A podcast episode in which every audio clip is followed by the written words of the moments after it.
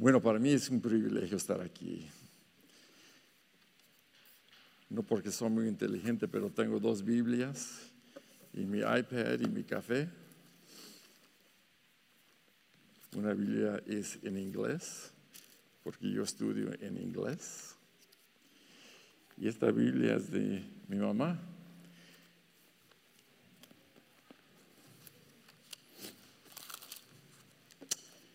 Que hoy está en la presencia del Señor.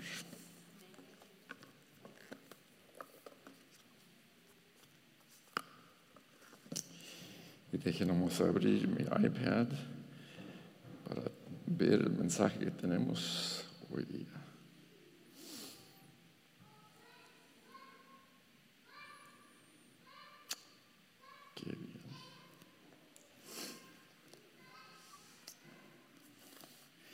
La semana pasada estábamos en Honduras.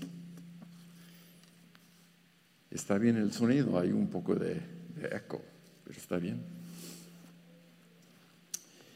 Y hoy conocí a Mercedes, que me dice que también es de Honduras. Qué lindo. Más precioso ver a tantos latinos aquí en esta área de Pennsylvania. Quisiera nomás presentar a mi esposa. Hemos estado casados por 37 años.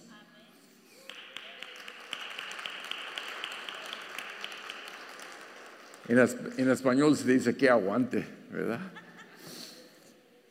Tenemos tres niños ya mayores y tenemos seis nietecitos. El nieto más grande tiene cinco años y las más chiquitas son gemelas que tienen casi un año. Y hace como tres semanas estuvimos todos ah, por la primera vez, eh, ya un poco de tiempo con este COVID. Salimos a viajar en uno de esos cruceros de Disneylandia y estuvimos eh, teniendo buen tiempo. Me cansaron esos, esos nietecitos. Ya después de tener cierta edad, uno ya no puede corretear tantos niños. No sé cómo lo hacen los padres jóvenes, pero por eso tenemos hijos cuando somos jóvenes. Una poca de historia acerca de quién soy yo y, y por qué estamos aquí. Yo nací en México. ¿Cuántos mexicanos tenemos aquí? Unos cuantos. Y de esos mexicanos, ¿cuántos vienen de Puebla? Todos. Yo creo que hay un letrero ahí en Puebla que dice Puebla a Wilkes-Barre o Puebla a Scranton, porque todos de Puebla están aquí casi. Cada mexicano que, que yo conozco aquí en Pennsylvania, las preguntas de dónde son y todos me dicen soy de Puebla. Yo nací en Guanajuato, en Guanajuato. Tenía dos años cuando mi familia se vino aquí a Los Ángeles. Mi mamá era partera y era practicante y tenía su oficio allí en México. Eh, mi papá era muy aventuroso y se quería venir a los Estados Unidos. Y dejaba a mi mamá y se venía a los Estados Unidos a buscar trabajo y luego regresaba y nacía un bebé. Y luego, dos años después, mi papá regresaba a los Estados Unidos y otra vez regresaba y nacía otro bebé. Entonces, mis hermanos casi todos somos de dos años eh, de separación. Y no fue hasta un poco de tiempo cuando el pastor de la iglesia de donde asistía mi mamá le dijo, mira, te casaste con este hombre, hiciste tu voto hacia, dos- hacia Dios que lo ibas a seguir y la responsabilidad tuya es de seguir a tu esposo. Y mi mamá se vino a Los Ángeles con mi, con mi papá y dejó a toda su familia, dejó a sus hermanos, a sus padres, a toda la familia y vinimos a Los Ángeles. ¿Quién, ha- ha estado en Los Ángeles? ¿Alguien aquí ha estado en Los Ángeles? Sí, mm, unos cuantos. Y vinimos en un sentido a sufrir a Los Ángeles, porque no conocíamos a nadie. Y Los Ángeles en el año 1960 era una área donde realmente mucha gente que vivía en Los Ángeles empezó a salir. El americano que vivía en Los Ángeles propio en el centro de Los Ángeles empezaron a salir, empezaron a, a salir a otras áreas afuera de Los Ángeles. Y quedaron tres grupos de personas allí en Los Ángeles, ah, tres grupos bastante pobres. Eran los mexicanos, los negritos y los americanos que eran pobres. Y estos tres grupos no se querían, no había mucho amor. El mexicano no quería al negrito porque en México no había negritos, realmente no teníamos muchos. Y el americano no le gustaba al mexicano porque no se entendían. Y el negrito realmente no quería al mexicano porque los mexicanos empezaron a tener muchas familias y empezaron a tener niños tras niños tras niños. Y realmente no había mucho amor entre estos grupos. Pero la cosa que sí empezó a unir era la comida mexicana. Y estoy convencido que en el cielo vamos a comer comida mexicana porque hay muy, muy, poca gente que yo conozco que no les gusten los frijoles y el arroz y los tacos. Entonces, cuando alguien me dice que no les gusta la comida mexicana, les digo, bueno, no creo que vas a ir al cielo. Pero yo llegué con mi familia, tenía dos años y estudié en Los Ángeles. estaba en en la universidad que se llama UCLA, allí en Los Ángeles me dieron una beca para estudiar porque mis padres no podían pagar para mi estudio. Y allí conocí a mi esposa. ella también creció en Los Ángeles. Y después de entrar o matricular a la escuela de medicina, hice una residencia en obstetricia, ginecología, entonces soy ginecólogo. Y mucha gente me dice, ¿y por qué eres ginecólogo? Bueno, yo creo que parte porque mi mamá era partera y había oído historias acerca de atendiendo partos. Pero la razón, la reacción eh, real por la cual soy ginecólogo es porque después de 60 años, y la semana pasada cumplí 60 años, no, no creía que tenía 60 años, pero ah, había muchas velas en ese pastel que hasta se miraba como un velorio, más que un pastel.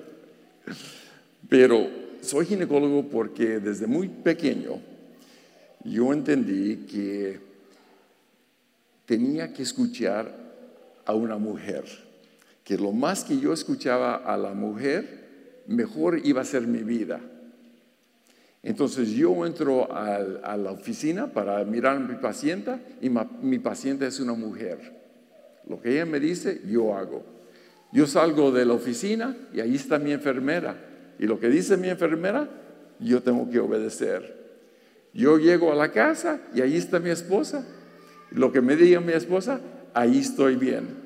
Entonces la cosa más importante que el hombre puede oír hoy día es que si no están poniendo atención a sus esposas, mala vida van a tener. Amén.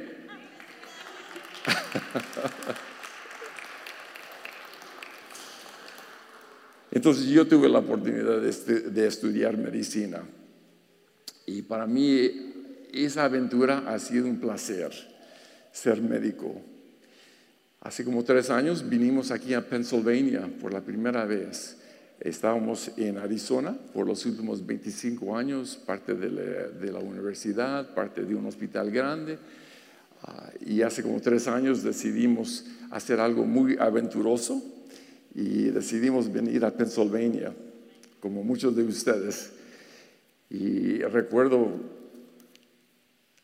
un día, yo creo que era un sábado por la mañana, estaba en la computadora y había recibido un email de Geisinger, eh, ese es el, hospital donde yo trabajo, y le dije a mi esposa, mira, tengo una entrevista en un hospital que se llama Geisinger. Y mi, esposa me dice, oh, nunca he oído de Geisinger, ¿y dónde está? Y yo le dije, en Pennsylvania. Y mi esposa dice, Pennsylvania. Pennsylvania, Pennsylvania. Y le digo, sí, sí. Y dice, bueno, va a ser una entrevista practicante para ti con, mucho gusto. Ve y, ten la entrevista, pero nosotros planeamos ir a Texas porque teníamos familia en Texas. Y aquí estamos. Y yo recuerdo el día que vine yo en el avión, mi esposa vino unas cuantas semanas después que yo, pero recuerdo en el avión orando, pidiéndole a Dios que me enseñara, que me confirmara que en realidad esta era la decisión correcta de venir a Pennsylvania. Y yo le decía, Señor, mira, toda mi vida he tenido la oportunidad de cuidar a latinos eso es la vida que yo he vivido. He cuidado a latinos y he atendido quizás más de 10 mil partos en mis 30 años de, ser médico. Y la mayoría de esos eran latinos que cuidábamos. Vivíamos en una área donde realmente había mucha necesidad en la población latina y nosotros teníamos eso como nuestra meta, de cuidar a esa población. Y yo le decía, Señor, y hay mexicanos, hay latinos ahí en Pennsylvania. Y yo me senté en el avión y se siente una señora junto a mí. Y le digo, good afternoon. Y me dice la señora, no hablo inglés. ¿De dónde es usted? Y me dice que era dominicana. ¿Cuántos dominicanos tenemos aquí? Unos cuantos. ¿Y cuántos chilenos tenemos aquí? ¿Y cuántos de El Salvador? ¿Cuántos de Guatemala? ¿Cuántos de Argentina? ¿Cuántos de Puerto Rico? ¿Y cuántos de qué otro país? De Perú. Ah, tenemos peruanos. Qué bien. ¿Algún otro país que estamos? Honduras, sí. Sí, sí. Unos cuantos. De Ecuador, sí, cómo no, cómo no. ¿De Costa Rica? No, no hay. Pero justo que en el avión estaba esta señora que solamente hablaba español. Y recuerdo dándole gracias a Dios porque sabía de que realmente el propósito de Dios era para traernos aquí, no solamente para continuar ayudando a la población, la comunidad latina. Y para mí es un honor poder estar enfrente de todos ustedes porque es realmente, eh, en un sentido, la conclusión de una oración que hace, hace tres años.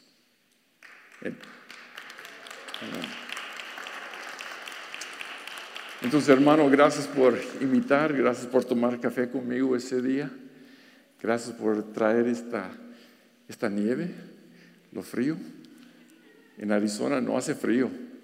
En Arizona nomás hay dos temporadas, caliente y bien caliente.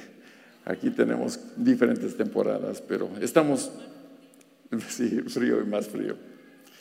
¿Por qué no miramos aquí el capítulo 2 de Daniel?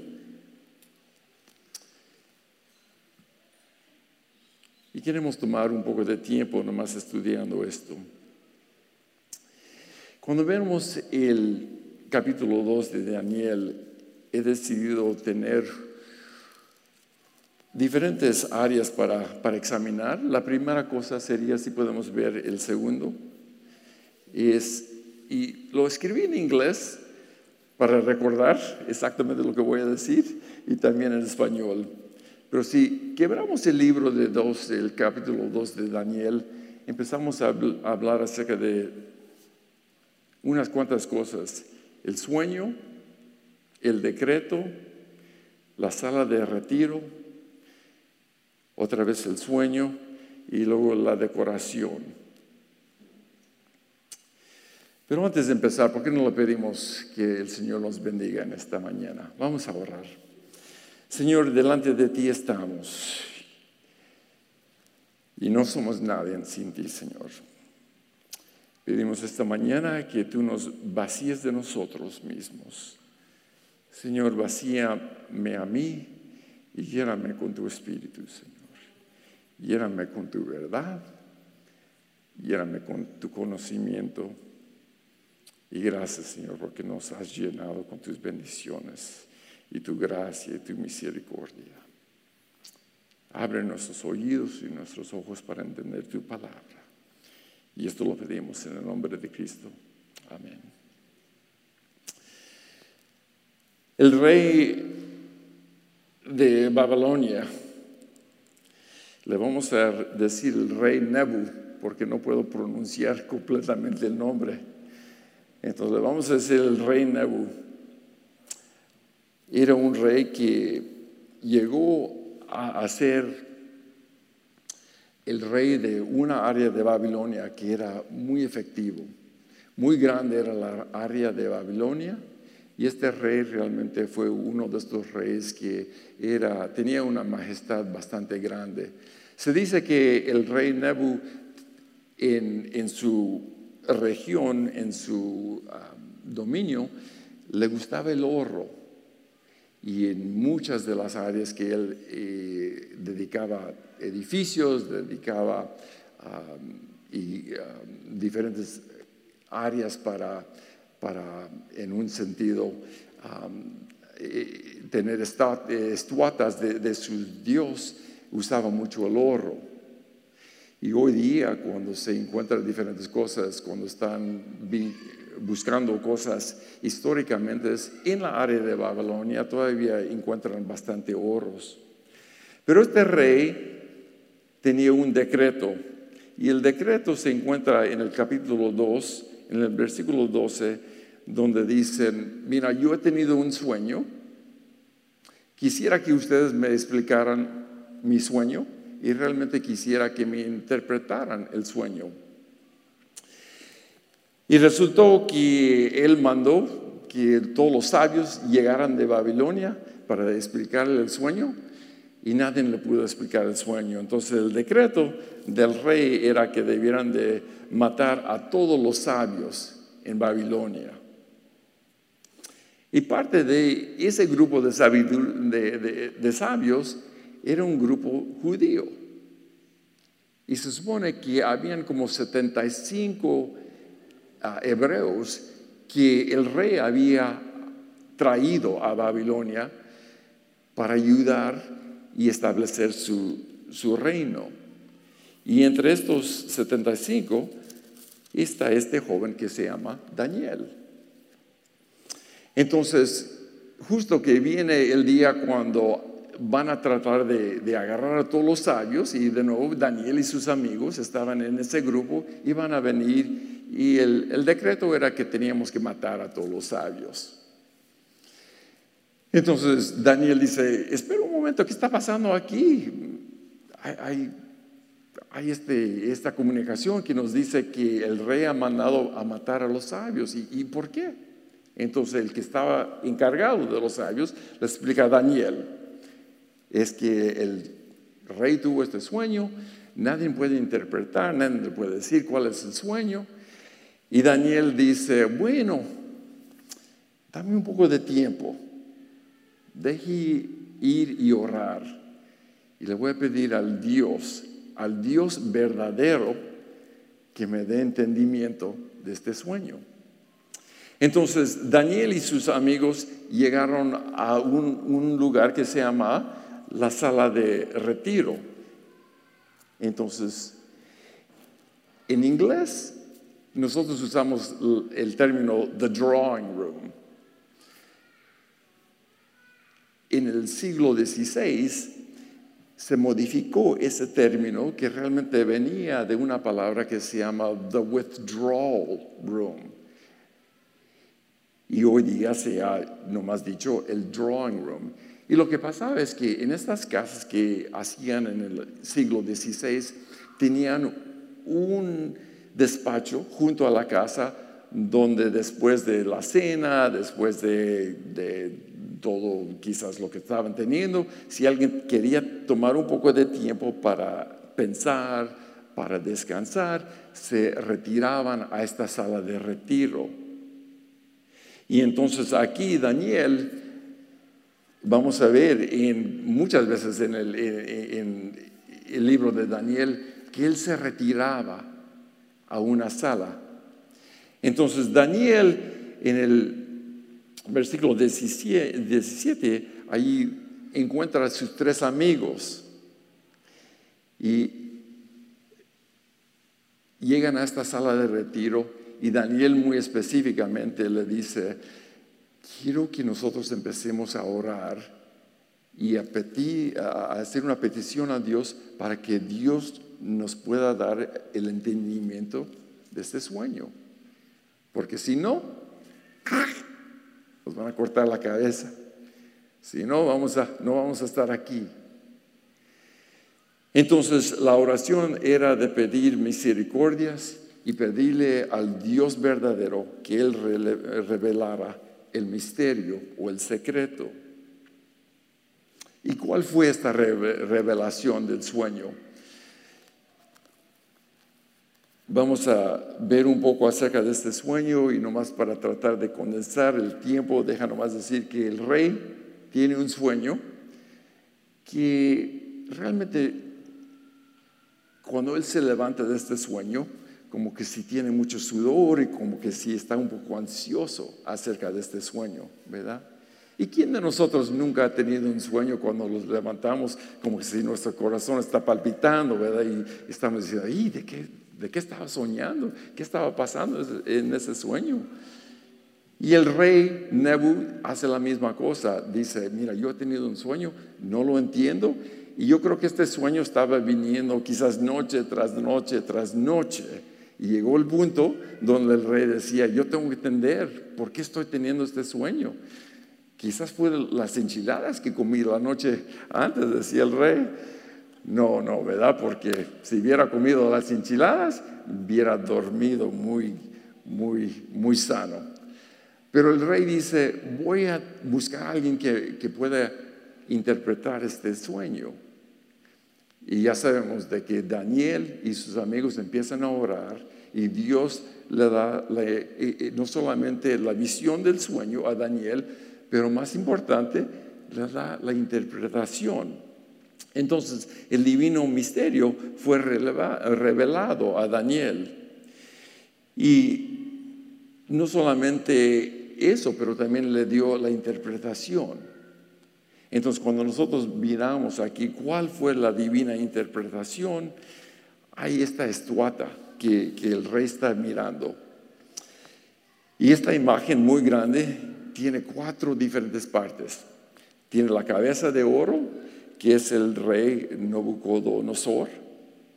Tiene los pechos y los brazos de plata la vientre y sus muslos de, cobre y tiene las piernas de hierro, pies de parte de hierro y parte de barrio, un barro cocido. Y luego finalmente al capítulo habla acerca de esta roca y vamos a regresar a esa roca.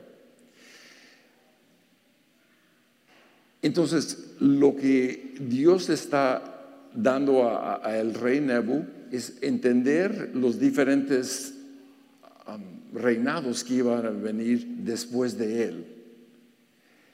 Muy interesante que el rey, cuando habla acerca de la cabeza, Daniel le dice, rey, tú eres la cabeza.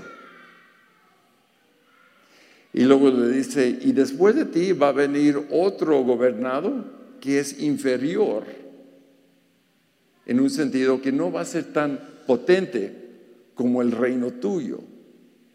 El segundo va a ser esto, el pecho y los brazos de plata. Y hoy día, históricamente, nosotros entendemos que ese era un grupo de personas que se llaman eh, el medo persianos, que iban a venir iban a tomar el reino de Babilonia y establecer un nuevo reino. Pero importante saber que este reino era un reino dividido, era un reino de pecho y de brazos.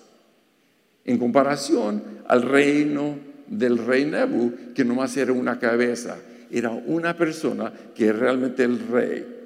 El segundo reino iba a ser un reino dividido. Y el tercer reino de cobre es de vientre y sus muslos. Y este reino otra vez es un reino dividido. ¿Y a qué reino nos estamos refiriendo? Bueno, es el reino que vino en Grecia después del segundo reino. Es lo que nosotros conocemos en inglés Alexander the Great, Alejandro el Grande, ¿verdad? Alejandro era un, un, soldado, un general muy potente.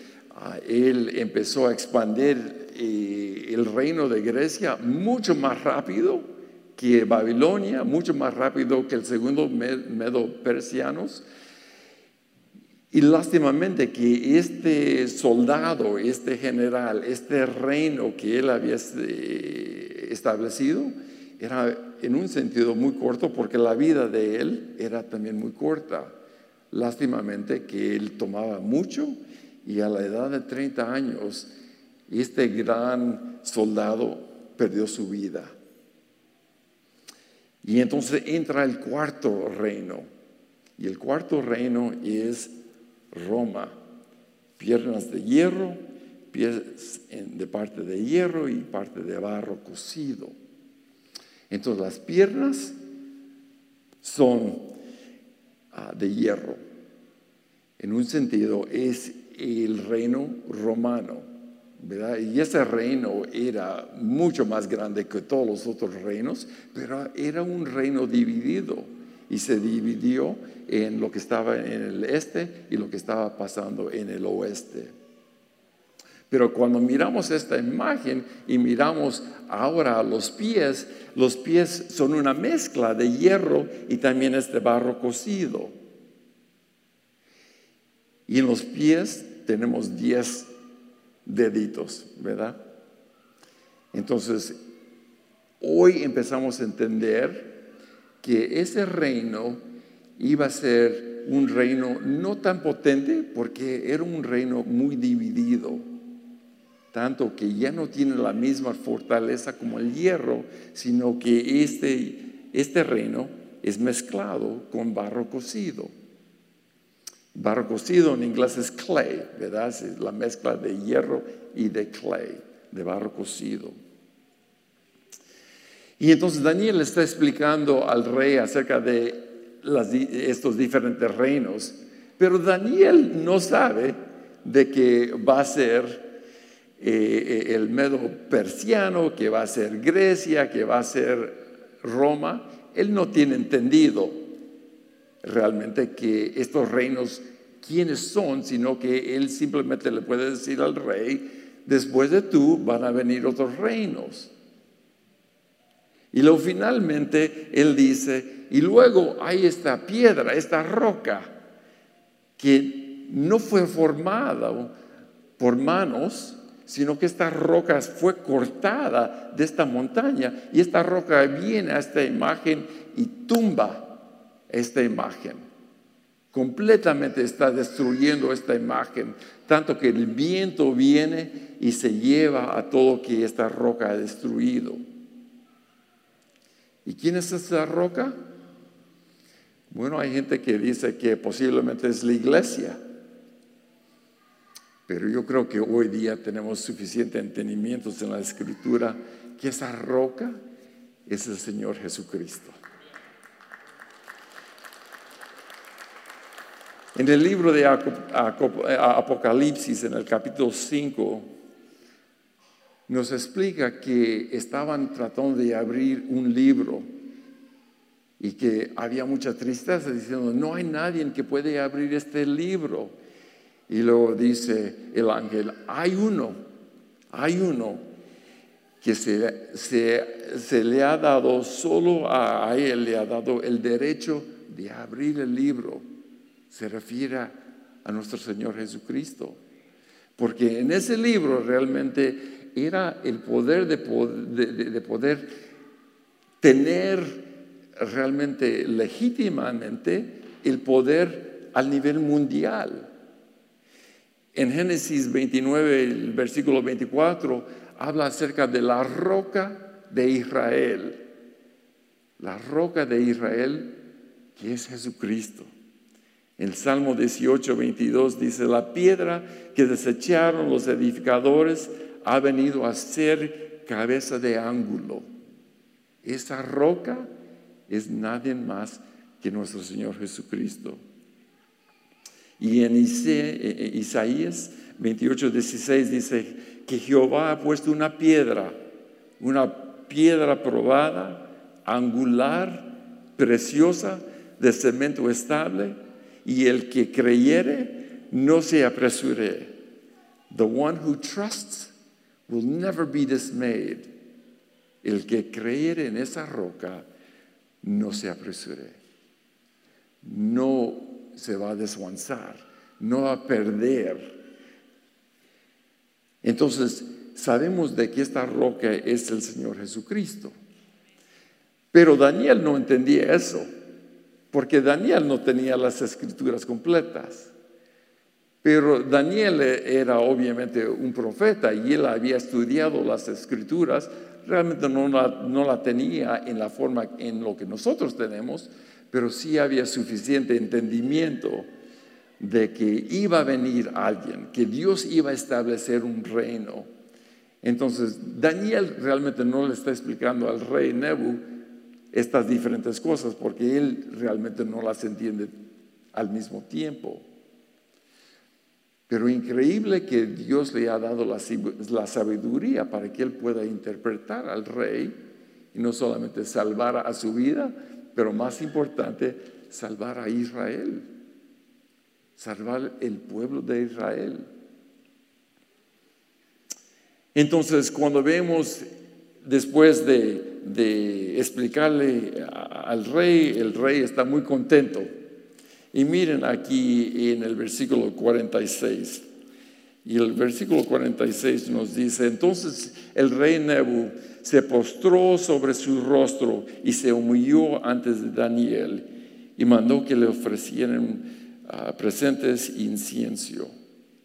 Y el rey habló a Daniel y le dijo, Ciertamente el Dios vuestro es Dios de los dioses y Señor de los reyes, el que revela los misterios, pues pudiste revelar este misterio. Aquí está la confesión del rey. ¿Y cuántos de nosotros pensamos que realmente esa confesión era una conversión? ¿Se había convertido el rey? Bueno, vamos a ver y la próxima semana Espero que el pastor les explique más acerca de, en realidad, por qué quizás no hubo una conversión completa. Suficiente entendimiento que estos otros sabios en el, reino de Babilonia no tenían el mismo entendimiento, pero suficiente para este rey que dijera, hay un Dios de dioses hay alguien más potente de los dioses que nosotros en Babilonia tenemos que te ha dado ese entendimiento. Y a Daniel le dieron una promoción, ¿verdad? Siempre nos, encanta cuando nos, dan una promoción en nuestro trabajo, ¿verdad? Siempre nos, estamos contentos con eso, pero en el versículo 48 dice, entonces el rey agradeció a Daniel y le dio muchos honores y grandes dones y le hizo gobernador de toda la provincia de Babilonia y jefe supremo de todos los sabios de Babilonia. Y mira lo que hace Daniel. Recuerda que cuando le dijeron a Daniel que los iban a tener que matar, que él agarró a sus amigos y se llegaron a esa sala de retiro y empezaron a orar. Entonces Daniel, consciente de sus amigos, dijo, yo tengo que agarrar mi, mi equipo y hizo una solicitud y dijo al rey, mira, yo tengo tres amigos, Sadrach, Mesach y Abednego. Quiero que ellos estén conmigo. Y tanto que el rey reconoció que Daniel era un hombre que fue mandado por Dios y dejó que Daniel entonces tuviera estos, estos tres ah, amigos que ser parte de, de este grupo. ¿Por qué hablamos acerca del el rey Nebo? Yo creo que hoy día realmente nadie piensa mucho en el rey Nebuchadnezzar. Realmente no hay muchas personas que piensan acerca de estos otros reinos que sucedieron después. ¿Verdad? Nadie habla acerca del Medo persiano, nadie habla mucho de Alejandro el Grande. Y hoy día no hablamos mucho acerca de Roma. Históricamente sí podemos leer libros, pero ¿por qué estudiar esto? ¿Por qué tratar de entender esto? Bueno, la aplicación para nosotros es sumamente crucial porque el mundo en que nosotros conocemos está avanzando a un nivel sumamente eh, extremo que nosotros estamos mirando cosas en este mundo que nunca hemos visto antes. ¿Han oído de, de un virus que se llama COVID? ¿Sí? Hace casi 30 años yo estaba en la universidad y salió una enfermedad que se llamaba SIDA y no entendíamos mucho de SIDA. Yo era estudiante de medicina y les digo honestamente que todo el mundo estaba atemorizado con esta enfermedad que se llama SIDA, porque no sabíamos realmente cómo se estaba transmitiendo. Se entendía que estaba llegando a, la población homosexual en particular. Y estas personas, estos hombres, llegaban a, hospitales grandes como UCLA y uno tenía que cuidar a este grupo de, de hombres que estaban perdiendo sus vidas. Era trágico. Pero les digo honestamente que todos nosotros como estudiantes teníamos temor entrando al cuarto de estos hombres que estaban muriendo, porque no entendíamos realmente cómo se estaba pasando este virus. Y más si le teníamos que sacar sangre, si uno se picaba con una de esas agujas, y recuerdo unos cuantos de, mis compañeros que sin querer se, se, metieron esa aguja sin querer al, extraer la sangre. Y recuerdo ellos en el pasillo llorando, diciendo, me voy a morir, me voy a morir. Agarré, toqué la sangre de estas personas. Y fue en el año 1984 cuando esta enfermedad se empezó a entender y fue en el hospital UCLA, justo donde se encontró cuál era el virus y lo que estaba pasando. Hoy día sí pensamos un poco acerca del SIDA, pero ya no tenemos el temor hacia el SIDA que teníamos antes.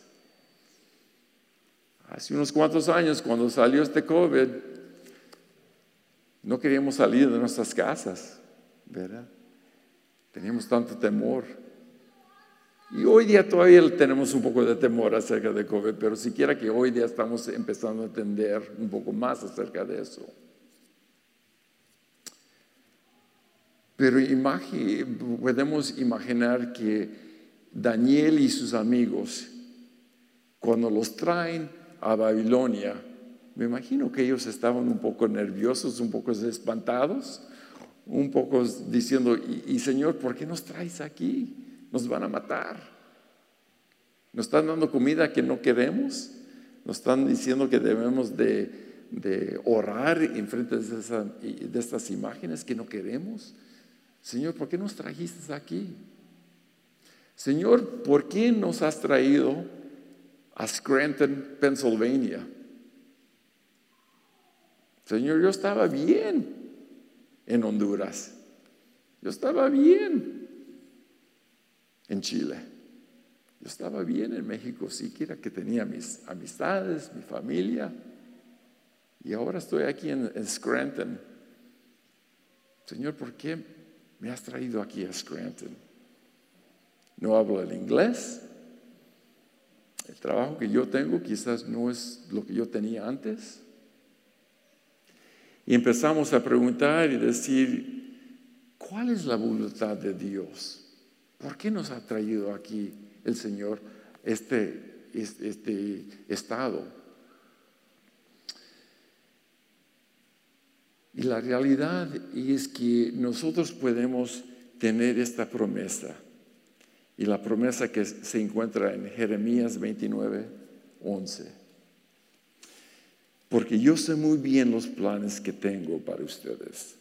afirma el Señor, planes de bienestar y no de calamidad, a fin de darles un futuro y una esperanza.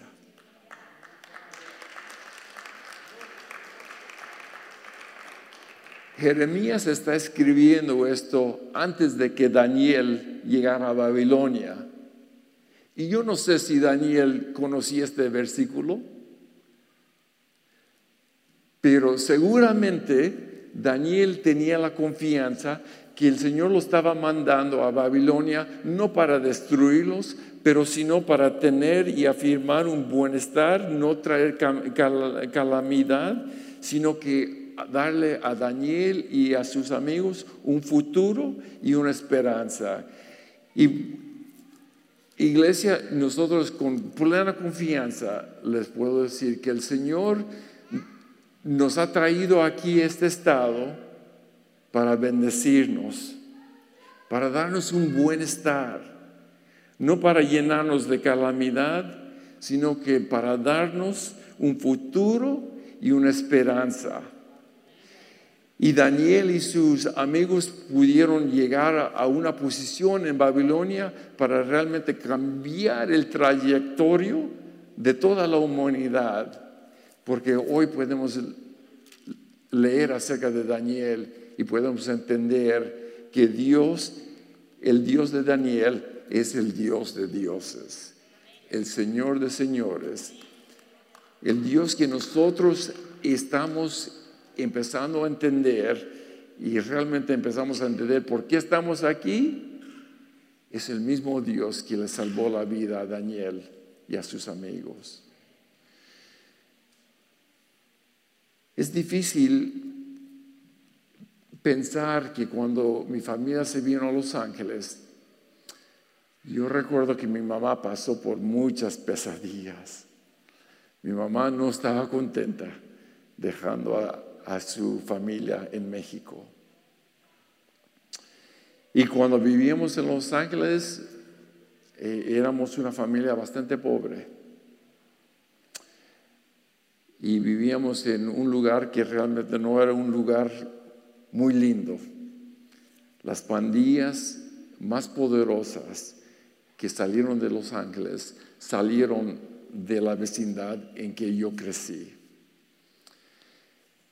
Y mi mamá empezaba a orar y recuerdo desde muy chiquito, mi mamá juntaba sus pollitos y decía, vamos a orar. Y la oración de mi mamá eran dos cosas, que el Señor salvara a mi papá.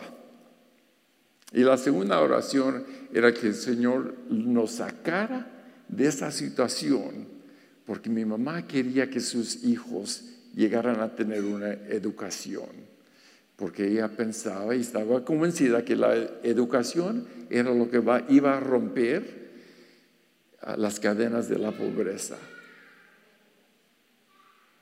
La educación era lo que iba a quebrar las cadenas de la pobreza, porque eso nos iba a dar una oportunidad para llegar y hacer algo diferente. Y cuando yo tenía 25 años, mi papá recibió a Cristo. Después de 25 años de orar, de mi mamá orar honestamente, que el Señor convirtiera a mi papá, yo vi a mi papá recibir a Cristo. 25 años, 25 años. Y 30 años después de empezar a orar, mi mamá me vio a mí recibirme como médico. Y vio a mis hermanos también recibir en diferentes ramos de, educación, ingenieros, ah, pastores, enfermeras, maestras.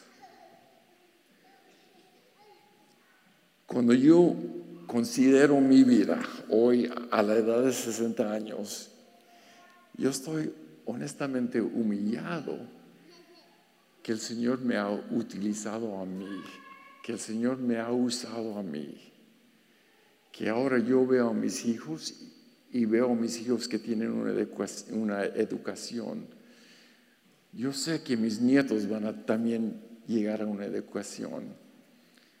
La oración que esa mamá hizo cuando recién llegó a estos Estados Unidos, no convencida que estaba, que estaba de acuerdo, tanto como Daniel, no convencidos que realmente el Señor tenía un propósito, pero lo que Jeremías nos dice es tan poderoso. Y ustedes como padres tenemos que seguir orando por nuestros hijos. Y uno dice, mira, no hablo el inglés y mis padres no hablaban en inglés. Yo creo que es difícil entender que mi primer lenguaje era español. Cuando yo era chico y llegamos, y bueno, íbamos a México para visitar, usaban una palabra pochos y me decían, ahí viene el pocho. El pocho es alguien que es mexicano, pero no habla como un mexicano. Y nos oían en nuestro español y me decían, ah, ahí vienen los pochos, estos gringos que están en nuestra familia.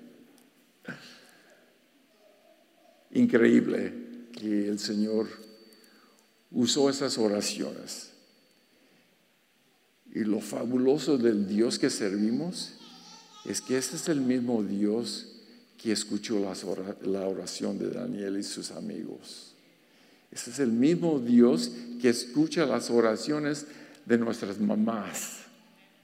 Y mujeres, sigan orando por sus hijos. Cuando nuestros hijos nos causan mucha pesidez y ansiedad, mamás, sigan orando por sus hijos. Y padres, sigan escuchando a sus mujeres. sigan amando a sus mujeres. Y nosotros como pueblo latino que estamos aquí en Pennsylvania, vamos a empezar a ver cosas mucho mayores de lo que nosotros podemos empezar a entender. Anoche yo estuve de guardias y le decía al pastor que anoche nacieron doble los niños latinos que los niños americanos en el hospital en Wilkes-Barre. Increíble, ¿verdad? Es porque nosotros como latinos nos encantan estas familias grandes, pero lo hacemos para la gloria de, Dios. Y hermanos, qué, privilegio de nuevo para mí poder abrir las escrituras. Uno de estos días vamos a ver quizás Roma como un reino empezar otra vez. Y uno de estos días vamos a ver diez naciones, porque esos son los diez dedos de los pies que van a empezar a realmente tratar de unificar este mundo. Pero si, no, si nos permite vida, uno de estos días vamos a ver esta roca que va a regresar y va a destruir esta imagen, va a destruir cualquier otro reino y ese reino de nuestro Señor Jesucristo se va a establecer por siglo tras siglo tras siglo y nunca, nunca se va a acabar. Y en eso nosotros tenemos plena confianza, porque ese es el Dios que servimos.